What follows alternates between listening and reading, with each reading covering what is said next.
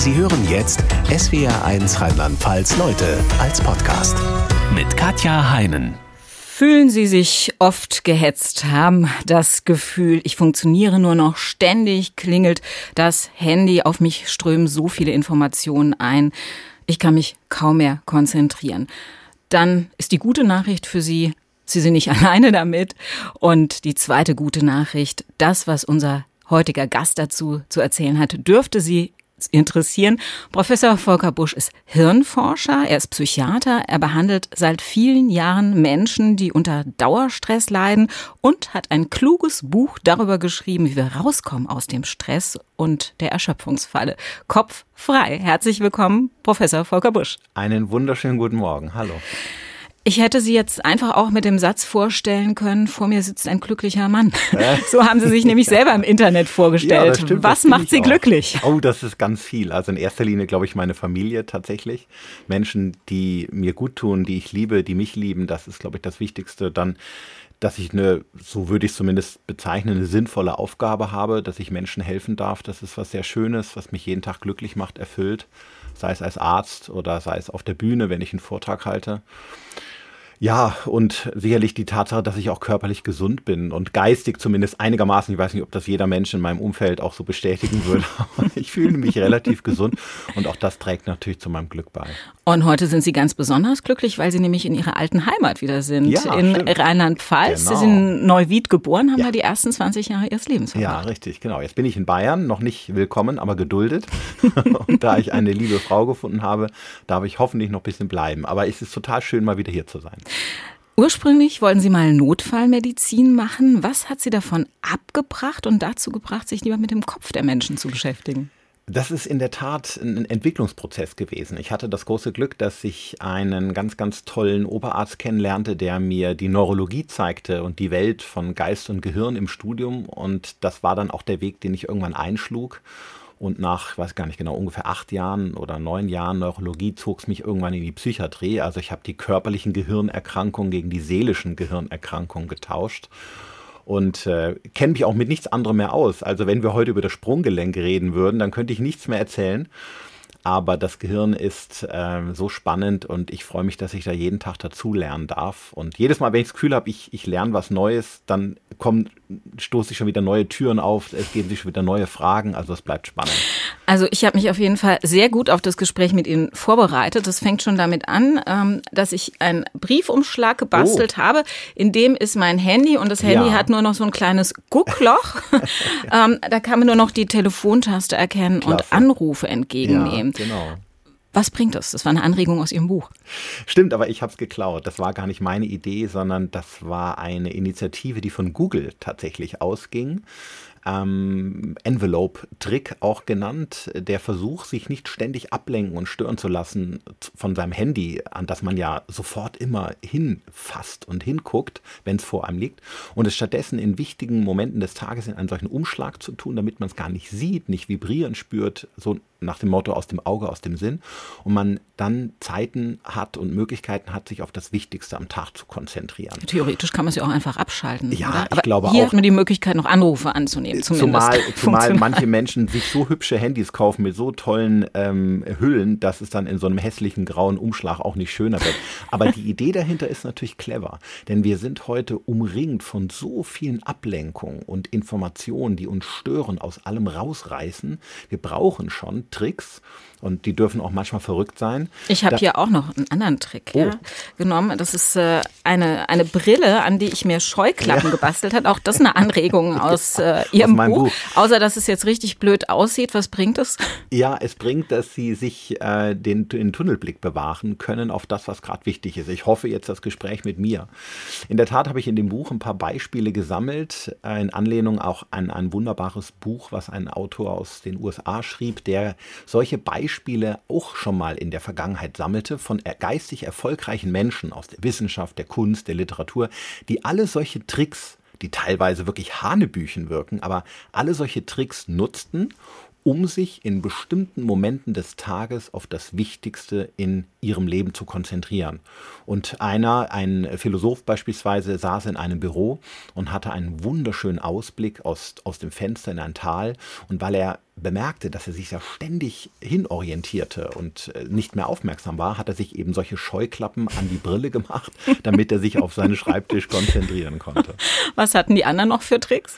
Ja, es gibt zum Beispiel einen, ähm, einen Liter also Graham Greene, einen bekannten Autor, der hatte ein geheimes Büro, von dem niemand wusste. Nur seine Frau, weil angeblich äh, sie Angst hatte, dass er ihr fremd gehen würde, weil er einmal am Tag für eine Stunde in diesem seltsamen Büro irgendwo verschwand und dann musste er es ihr sagen. Ähm, aber ansonsten wusste niemand, wo das Büro ist und dann konnte er sich eine Stunde zurückziehen. Also ich nehme die Brille jetzt mal ab. Die hat nämlich den Nachteil, es ist eine Sonnenbrille. Ich sehe sie überhaupt ja. nicht mehr. Das wollen wir natürlich auch nicht. Wobei es ja auch gut sein kann, bewusst mal einen Sinn einzuschränken. Ne? Natürlich. Das kennen wir alle, wenn wir ein Hörbuch hören und nichts sehen müssen dabei, wie sehr das unsere Konzentration steigert und wie sehr wir manchmal in die Geschichte, die wir hören, eingesaugt werden, einfach nur dadurch, dass wir uns akustisch ganz auf das konzentrieren. Hörbücher haben eine unglaubliche Kraft, also das ist so ein schönes Beispiel dafür. SWR 1 Rheinland-Pfalz Leute. Sie arbeiten seit über 20 Jahren mit Patienten. Erleben Sie, wenn Sie auf diesen Zeitraum zurückblicken, eine deutliche Zunahme von Leuten, die sagen, oh, ich kann mich äh, immer schlechter konzentrieren, ich fühle mich total gestresst, ich habe das Gefühl, mein Hirn ist verstopft. Ja, absolut. Die Informationen um uns herum nehmen seit Jahren zu. Es gibt sogar erste Zahlen, die die Entwicklung auch über die letzten Jahre auch zeigen. Pro Jahr nimmt unser Konsum um mehr als 2,5 Prozent zu. Und für uns wird es alle immer wichtiger und auch immer anspruchsvoller, die relevanten Informationen auszuwählen, um sich nicht wirklich verstopfen zu lassen. Unser Gehirn hat nämlich nur eine begrenzte Kapazität, mit dem ganzen Kram auch umgehen zu können. Da ne? sprechen wir dann gleich noch intensiver drüber. Zu was führt denn diese Hirnverstopfung schlimmstenfalls? Also wir sehen einerseits auf der Leistungsebene, dass die Leute sich vieles gar nicht mehr merken können, also das Gefühl haben, dass sie am Abend irgendwie eine Gedächtnisstörung hätten. Ich habe ganz viele Menschen im mittleren Lebensalter, 50, 55, die glauben, dass sie eine Demenz haben, weil sie merken, es geht zum einen Ohr rein, zum anderen raus. Sie können sich Namen, Jahreszahlen nicht mehr merken, dabei sind sie alle biologisch völlig gesund. Aber sie haben ein schlechtes Informationsmanagement. Außerdem machen wir mehr Fehler, weil wir unpräzise arbeiten durch die vielen Zuwendungsmöglichkeiten um uns herum.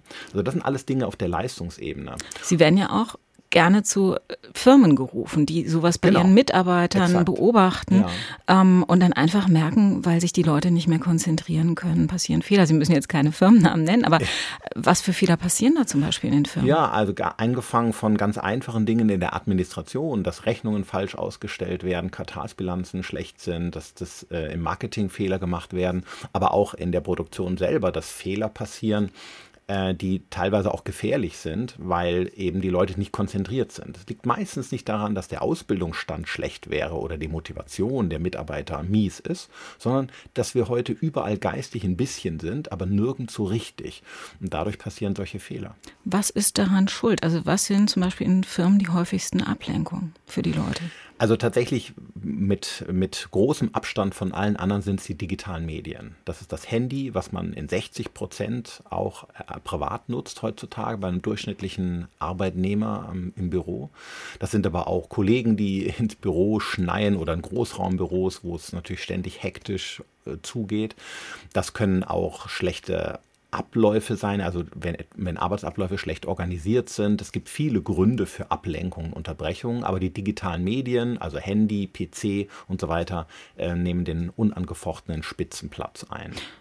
Und das sind ja auch richtige Kosten oder Verluste, die, äh, die den Arbeitgebern dadurch ja, man entstehen. Man geht davon aus, dass ein durchschnittlicher Angestellter pro Tag etwa 55 Minuten seines Arbeits, seiner Arbeitszeit verliert, gemessen an acht Stunden, die allein dadurch weg sind, dass man ständig seine Aufmerksamkeit umschalten muss und sich immer wieder neuen Dingen zuwendet. Also 55 Minuten, also gerechnet ungefähr 12 Prozent des Arbeitstages geht verloren. Das sind unglaubliche Kosten. Wahnsinn, das ist das eine. Und die Leute werden dadurch ja wahrscheinlich auch nicht unbedingt glücklicher. Ne? Also genau, neben der Leistungsebene sind die anderen Folgen auf der Gesundheitsebene. Menschen, die vollgestopft sind mit Informationen und mit Möglichkeiten, Angeboten, Optionen, Aufgaben und so weiter, fühlen sich natürlich auch unruhig, können oft abends gar nicht mehr abschalten, finden nicht mehr zur Nachtruhe, schlafen weniger gut und sind dadurch weniger erholt. Also Leistungsebene Lebensebene und Gesundheitsebene ergänzen sich da oft ganz ungünstig. SWR 1 Rheinland-Pfalz Leute. Hat dieses Gefühl, Mein Hirn ist verstopft, äh, ich kann mich nicht mehr richtig konzentrieren. In der Corona-Zeit zugenommen?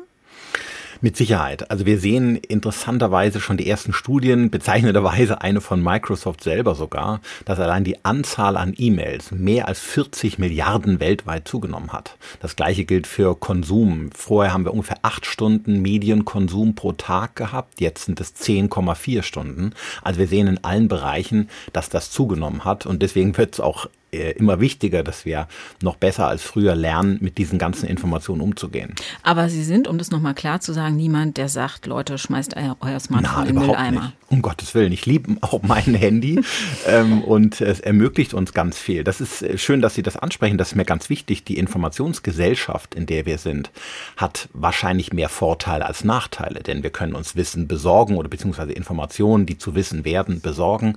Wir können recherchieren, wir können in Kontakt bleiben, kommunizieren, Informationen demokratisieren auch eine Gesellschaft. Also die Vorteile überwiegen die Nachteile und trotzdem hat uns diese Technologie so schnell überrollt wie so eine große Welle, dass sie uns hinwegreißt und dass wir weder in der Pädagogik, bei der Erziehung unserer Kinder, noch in den Familien oder in den Ausbildungsbetrieben und bei uns am Schreibtisch wirklich gelernt haben, damit umzugehen, indem wir uns die Frage stellen, was kann unser Gehirn eigentlich überhaupt verarbeiten von diesen riesigen Mengen? Und wo müssen wir dann auch mal sagen, nein, stopp, das lasse ich nicht in meinen Schädel rein? Das ist aber gar nicht so einfach. Wenn ich ja. jetzt äh, in einer digitalen Konferenz zugeschaltet bin und mein Handy liegt neben mir und es macht Pling und ich sehe es eine WhatsApp eingegangen. Ich kann da überhaupt nicht widerstehen, da genau. hinzugucken. Woran liegt das? Das liegt daran, dass uns Informationen ein ähnliches Glücksgefühl bescheren wie Essen oder Sexualität, denn sie bedeuteten einen Überlebensvorteil zu haben. Und deswegen wenden wir uns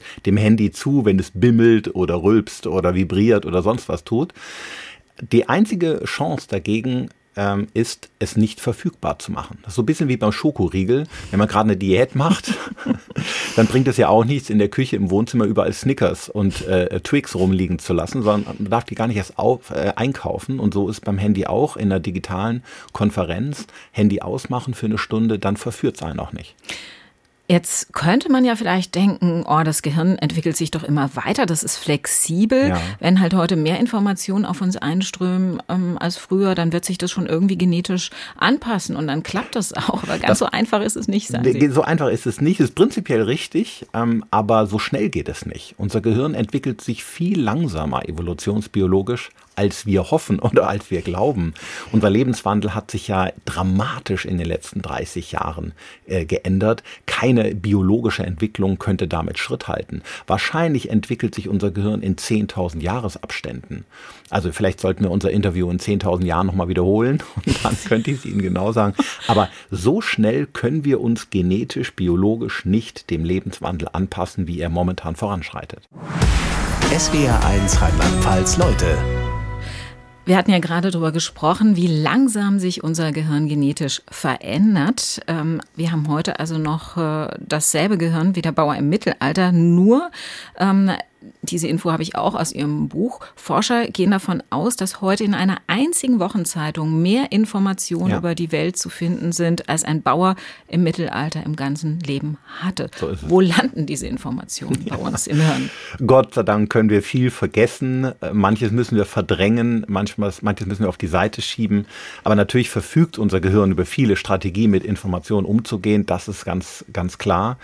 Aber wir sollten von vornherein uns bewusst machen, dass wir auch eine Verantwortung haben, im Sinne unserer Gesundheit gar nicht erst alles reinzulassen. So ein bisschen wie ein Türsteher in der Diskothek, ja, der davor steht und sagt, du kommst hier rein, du kommst hier nicht rein.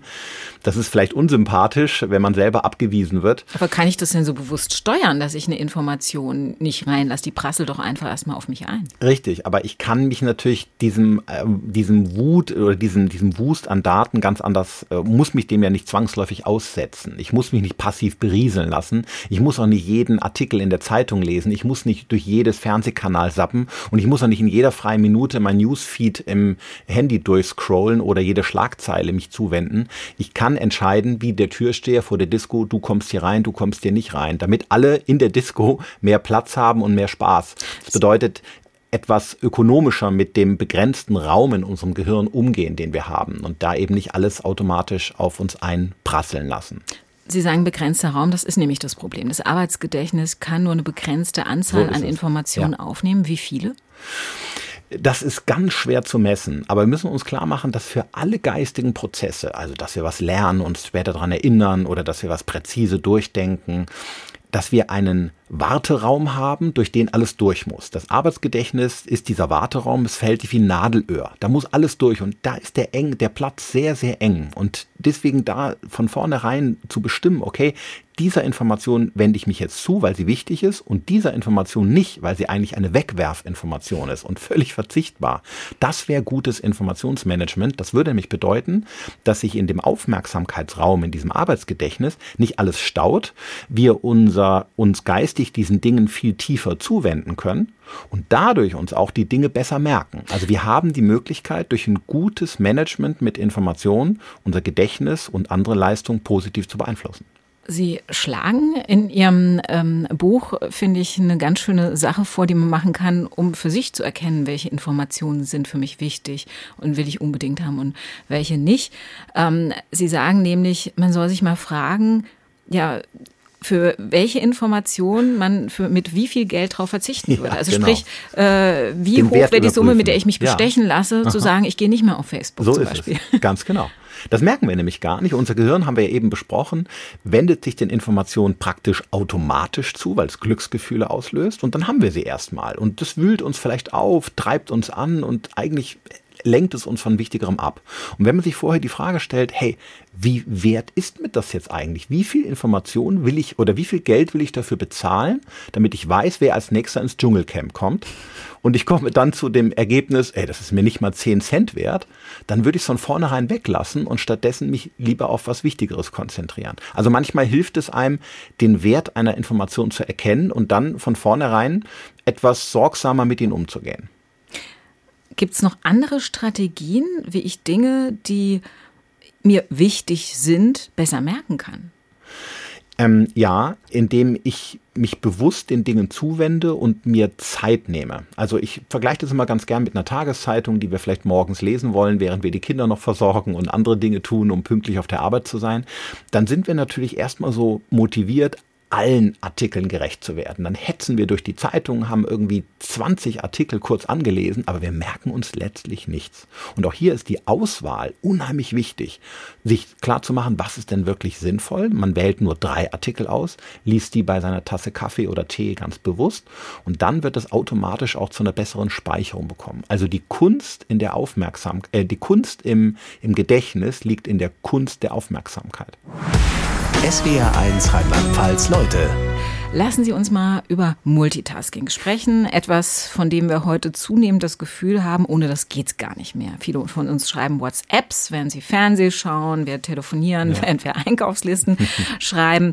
Ähm, wann haben Sie sich zum letzten Mal beim Multitasking erwischt? Wahrscheinlich kurz vor der Sendung, als ich meiner lieben Frau noch schnell schrieb, dass die Sendung gleich losgeht und bereits das, das Werbejingle lief. Also wahrscheinlich ich auch, gerade vor einer Stunde. Was macht das das Multitasking mit unserem Hirn und unserer Konzentrationsfähigkeit? Ja, ist natürlich Gift für die Konzentration, weil wir uns nur begrenzt Dingen wirklich gleichzeitig zuwenden können. Das können wir dann, wenn wir was motorisch beherrschen, uns die Schuhe zubinden beispielsweise und dabei ein Lied singen, dann geht es. Aber wenn wir uns zwei geistigen Dingen versuchen wollen, gleichzeitig zuzuwenden, muss unser Gehirn in Wahrheit die Aufmerksamkeit ständig umschalten. Echtes Multitasking ist also in Wahrheit Task Switching. Und jedes Mal, wenn wir diese, diesen Aufmerksamkeitsfokus wechseln, geht Performance verloren. Denn dazwischen sind wir schlechter bei dem, was wir tun. Eine Vielzahl an Studien hat das immer wieder zeigen können. Es gibt ja eine Studie, die sagt, der IQ nimmt beim Multitasking um zehn Punkte ab. beim Kiffen sind es dagegen nur vier Punkte. Fazit, Multitasking ist schädlicher für uns als Kiffen. Genau, das? interessant, dass Sie sich das rausgepickt haben, wahrscheinlich aus meinem Buch. Genau, weil man darf das nicht überbewerten. Das war keine besonders hochwertig gemachte Studie. Es war mehr so ein anekdotischer Bericht aus England. Aber es stimmt tatsächlich, dass die, das Multitasking uns äh, Performance kostet und der Intelligenzquotient sinkt, während wir Dingen gleichzeitig unsere Aufmerksamkeit versuchen zu schenken. Ob deswegen Kiffen gesünder ist, mag mal so dahingestellt sein. Äh, aber die interessante ist, wir würden uns ja auf der Arbeit würde ein Unternehmer seine Mitarbeiter nie erlauben, irgendwie Marihuana zu rauchen. A, hätte er ein strafrechtliches Problem und B, könnte man sich der Bestleistung seiner Mitarbeiter nicht sicher sein. Aber dieses Multitasking, das erlauben wir uns gegenseitig komischerweise. Wir verlangen es sogar teils von uns und dabei sind die Performance, also die Performanceverluste wahrscheinlich tatsächlich höher. Sind die bei Frauen genauso hoch wie bei Männern? Weil ich meine, so gemeinhin gehen wir davon aus, dass Frauen Multitasking besser können. Ich sehe das Funkeln in ihren Augen. Sie hoffen wahrscheinlich, dass ich sage ja. Äh, ich muss aber leider äh, das verneinen. Also Frauen können es nicht besser als Männer ähm, man neigt dazu, das so anzunehmen. Das ist so eine urbane Legende, die man sich so erzählt in verschiedenen Kulturen. Ja, man sieht Frauen öfters beim ja, Multitasking. Genau, weil der Alltag es oft von ihnen verlangt. Wir Männer konzentrieren uns auf eine Sache und, und ziehen eine Schneise der Zerstörung hinter uns her und unsere lieben Frauen überlassen wir dann viele andere unerledigte Dinge und sie versuchen vielen Dingen im Alltag gleichzeitig gerecht zu werden, Familie, Beruf und dadurch müssen sie häufig im Alltag mehr springen, aber neurophysiologisch besser können, tun sie es tatsächlich nicht. Wir tun uns also, kann man zusammenfassend sagen, bei der Arbeit leichter, wenn wir eben versuchen zu vermeiden, Dinge parallel zu machen ja. und auch äh, nicht permanent zwischen sehr unterschiedlichen Aufgaben hin und her springen. So Ihr Tipp deshalb für ein stressfreieres Arbeiten, das uns leichter von der Hand geht, stapeln Sie Aufgaben. Wie genau hat man sich das vorzustellen? Das nennt man Batch-Tasking in der Arbeitspsychologie. Es bedeutet, ich nehme mir eine, einen Korridor am Tag, wo ich nur meine elektronische Post bearbeite, E-Mails lese und beantworte zum Beispiel. Dann nehme ich mir einen Stapel, einen Korridor, wo ich Aufgabenstapel, die vielleicht mit dem Aufräumen, Sortieren und ähm, Organisieren zu tun hat. Dann vielleicht eine, ein Korridor am Tag, wo ich mit Telefonieren und Rücksprachen und solchen Dingen zu tun habe und so weiter. Das heißt, ich lasse mir meinen Arbeitsalltag nicht mehr zerfleddern durch ganz viel unterschiedliche Aufgaben, die ich ständig hin und her abwechsle, sondern ich stapel sie zu Gruppen und, und arbeite diese Stapel nacheinander ab, so gut es geht. Und das bedeutet im Gehirn weniger umschalten zu müssen und dadurch auch viel, viel besser leisten zu können.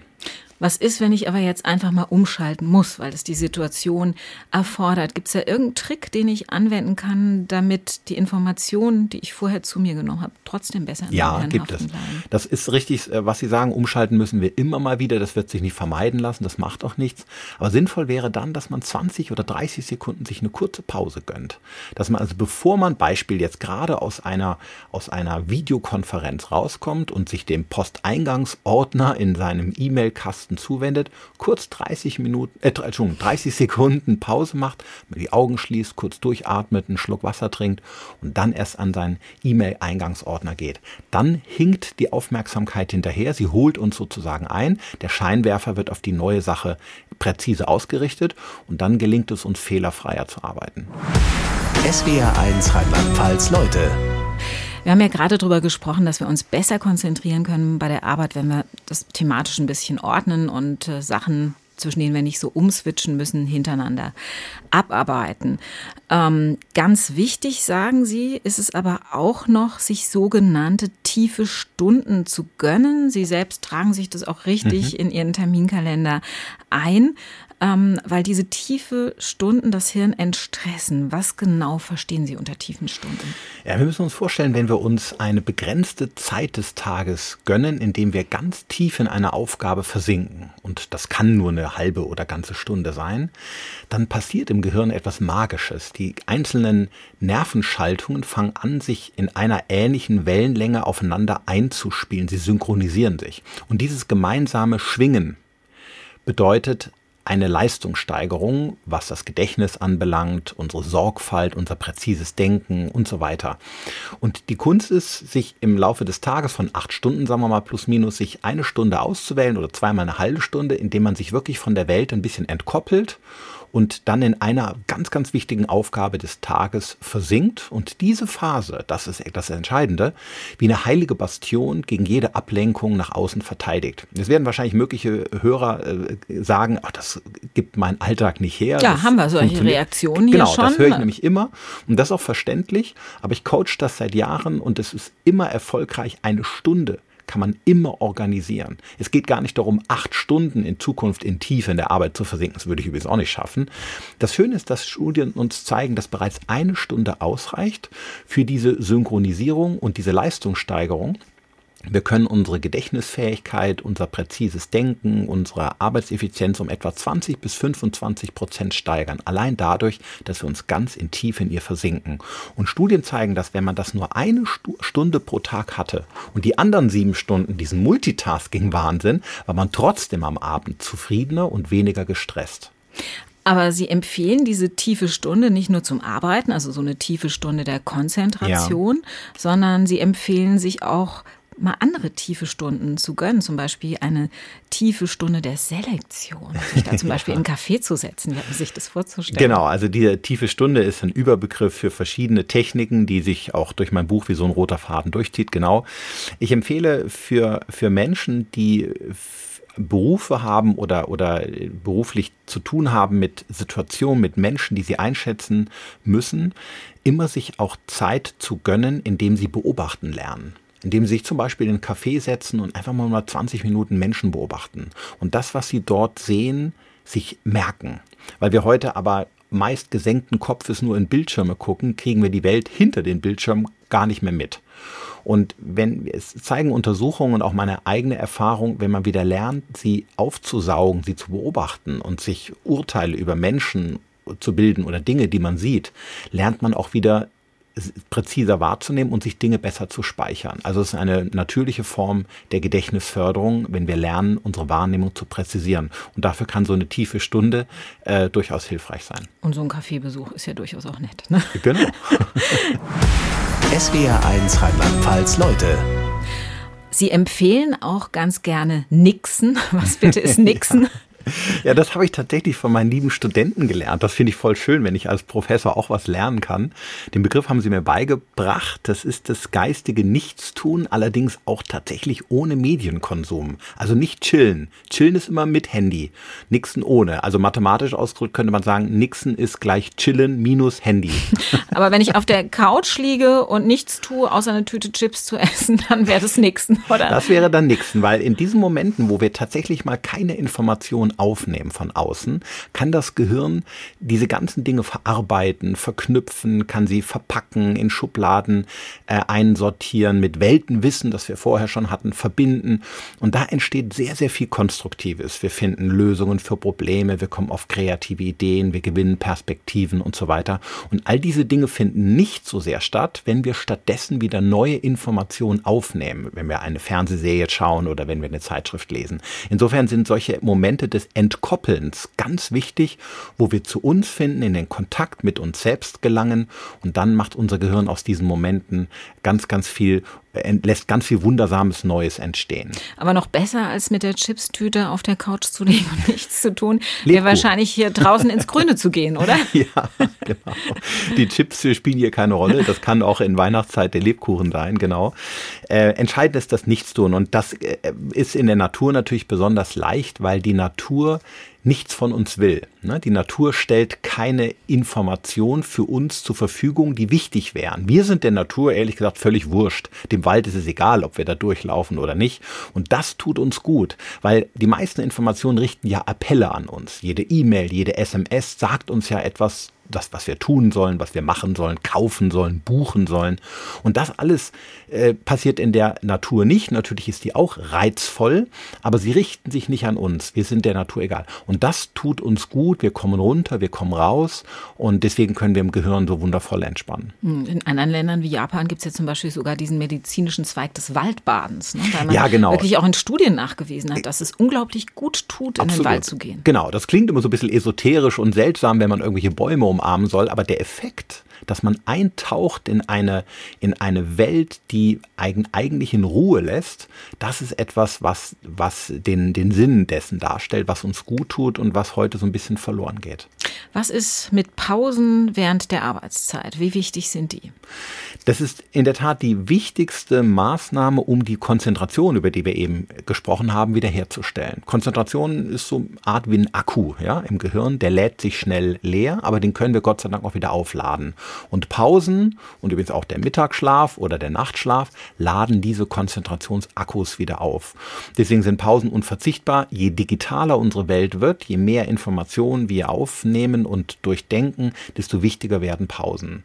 Man aber sagt, dann auch nicht wieder mit dem Handy spielen exakt, oder so in der Pause. Ganz genau. Also optimal wäre eine Pause zwischen 10 Minuten und 25 Minuten. Danach sinkt ihr Wert schon wieder. Also eine Pause muss gar nicht eineinhalb Stunden sein.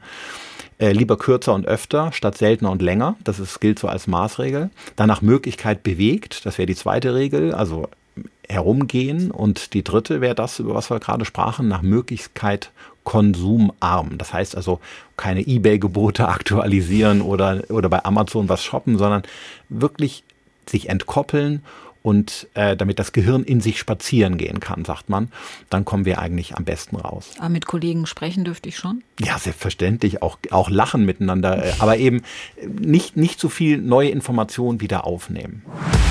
SWR 1 Rheinland-Pfalz Leute Jetzt haben wir eine ganze Menge Dinge gehört, die wir tun können, um uns besser zu konzentrieren. Aber wir müssen dann natürlich auch konsequent mit uns sein, damit es was bringt. Also konsequent Ablenkungen ausschalten, konsequent mal eine stille Stunde, äh, eine tiefe Stunde einplanen, konsequent Pausen machen. Jetzt ist es mit der Konsequenz ja so eine Sache, wie jeder weiß, der mal eine Diät versucht hat zu machen. Sie beschäftigen sich auch mit dem Thema Motivation. Wie können wir es schaffen, das, was wir für uns als gut erkennen, auch umzusetzen? Also ich würde empfehlen, sich immer klar zu machen, ich mache jetzt ein Experiment. Ich probiere das jetzt aus für acht Wochen und gebe mir selber dann mal ein Feedback, wie es war. Und meist kommt man dann zu der Erkenntnis, dass einem diese tiefe Stunde ganz viel gebracht hat. Nämlich, dass man seine Arbeit präziser, effizienter gemacht hat, dass man abends nicht so gestresst war, dass man einfach mehr geschafft hat. Und sich das in einem Feedback klar zu machen, ist die beste Motivation, es beim nächsten Mal zu tun. Aus dem gleichen Grund stellt sich ein Mensch, der eine Diät hält, auch auf eine Waage. Er braucht jeden Tag oder zwei, dreimal in der Woche das Feedback, um zu wissen, ist der Weg der richtige. Wenn wir das nicht tun, dann vergessen wir diese Erfahrung wieder. Ich gehe sogar so weit, dass ich manchmal empfehle, schreibt euch das auf, was ihr jetzt alles gewonnen habt, dadurch, dass ihr eure Aufmerksamkeit besser gesteuert habt oder dass ihr Informationen sinnvoll ausgewählt habt oder dass ihr eine Pause im, im Wald gemacht habt, äh, damit euer Gehirn die Chance hat, dass diesen Belohnungseffekt auch zu erleben, sich an das Gute dieser Maßnahme zu erinnern. Das Gehirn muss erkennen, das lohnt sich, das war sinnvoll. Dann erhöhen wir die Wahrscheinlichkeit, dass wir es auch wiederholen. Und wie motiviere ich mich dazu, eine Arbeit zu erledigen, auf die ich gerade zum Beispiel keine Lust habe, ohne mich dabei ablenken zu lassen, einfach damit es rasch von der Hand ist? Ich würde da immer empfehlen, diese Arbeit relativ früh zu machen am Tag, weil die Disziplin und die Willenskraft in den Morgenstunden meistens, gilt nicht für alle Menschen, aber für die meisten dort am höchsten ist. Es ist nicht so sinnvoll, das in die Nachmittagsstunden zu schieben, weil unsere Ablenkbarkeit generell, also unsere Störanfälligkeit am Nachmittag etwas höher ist. Also optimal wären die Dinge, die wir nicht machen möchten, aber machen müssen, morgens zu tun und sich nachmittags oder mittags eher mit den Dingen zu beschäftigen, die nicht so viel Willenskraft kosten kosten. Lieber Herr Professor Busch, am Ende der Sendung gibt es immer ein Geschenk für unseren Gast. Ich oh. glaube, was Sie persönlich nicht ganz so gerne machen, ist im Supermarkt einzukaufen. Stimmt das? Woher wissen Sie das? Ich habe das aus Ihrem Buch ja, entnommen. Das, das war so, so ein das Seitenschlenk, dass Sie sich als ungeübter Supermarktkäufer ja, ich hab eine, beschrieben haben. Ich habe eine unglaublich tolle Frau, die das äh, meistens, Gott sei Dank, für mich erledigt, wofür ich sie nicht nur dafür, aber auch dafür unglaublich liebe. Ähm, und deswegen, ich muss da, glaube ich, noch viel üben. Ich brauche viele Einkaufszettel, die mir helfen, irgendwie meinen Kopf nicht zu verlieren, äh, als Gedächtnis stützen, aber dann geht es einigermaßen, ja dann habe ich jetzt was für Sie, damit das Einkaufen hoffentlich im Supermarkt künftig mehr Spaß macht. Ich, ich habe richtige professionelle Einkaufslisten für Sie. Das, oh, das ist, ist äh, Einkaufsliste mit System. Ähm, da sind die einzelnen Lebensmittelkategorien unterteilt, nach Farben geordnet. Klasse. Das kann sich das Gehirn wunderbar mein einprägen. Arbeitsgedächtnis wird es Ihnen danken. Das hoffe ich mal. Ich hoffe, meine Frau hört das jetzt nicht, sonst muss ich ab morgen einkaufen gehen. Ja, das hoffe ich aber wohl, dass sie das hört. Und dazu gibt es für sie die passende Einkaufstasche oh Mensch, mit einem toll. Gehirn drauf. Einkaufen mit Köpfchen steht da oh, drauf. die sind klasse. Das sieht echt super aus. Ich freue mich riesig. Danke. Viel Spaß beim Einkaufen. Danke, dass Sie hier waren in unserer Sendung. Es war mir eine ganz große Vielen Ehre. lieben Dank für Ihre Dankeschön. tollen Tipps. Alles Gute. Machen Sie es gut. SWR 1 Rheinland-Pfalz Leute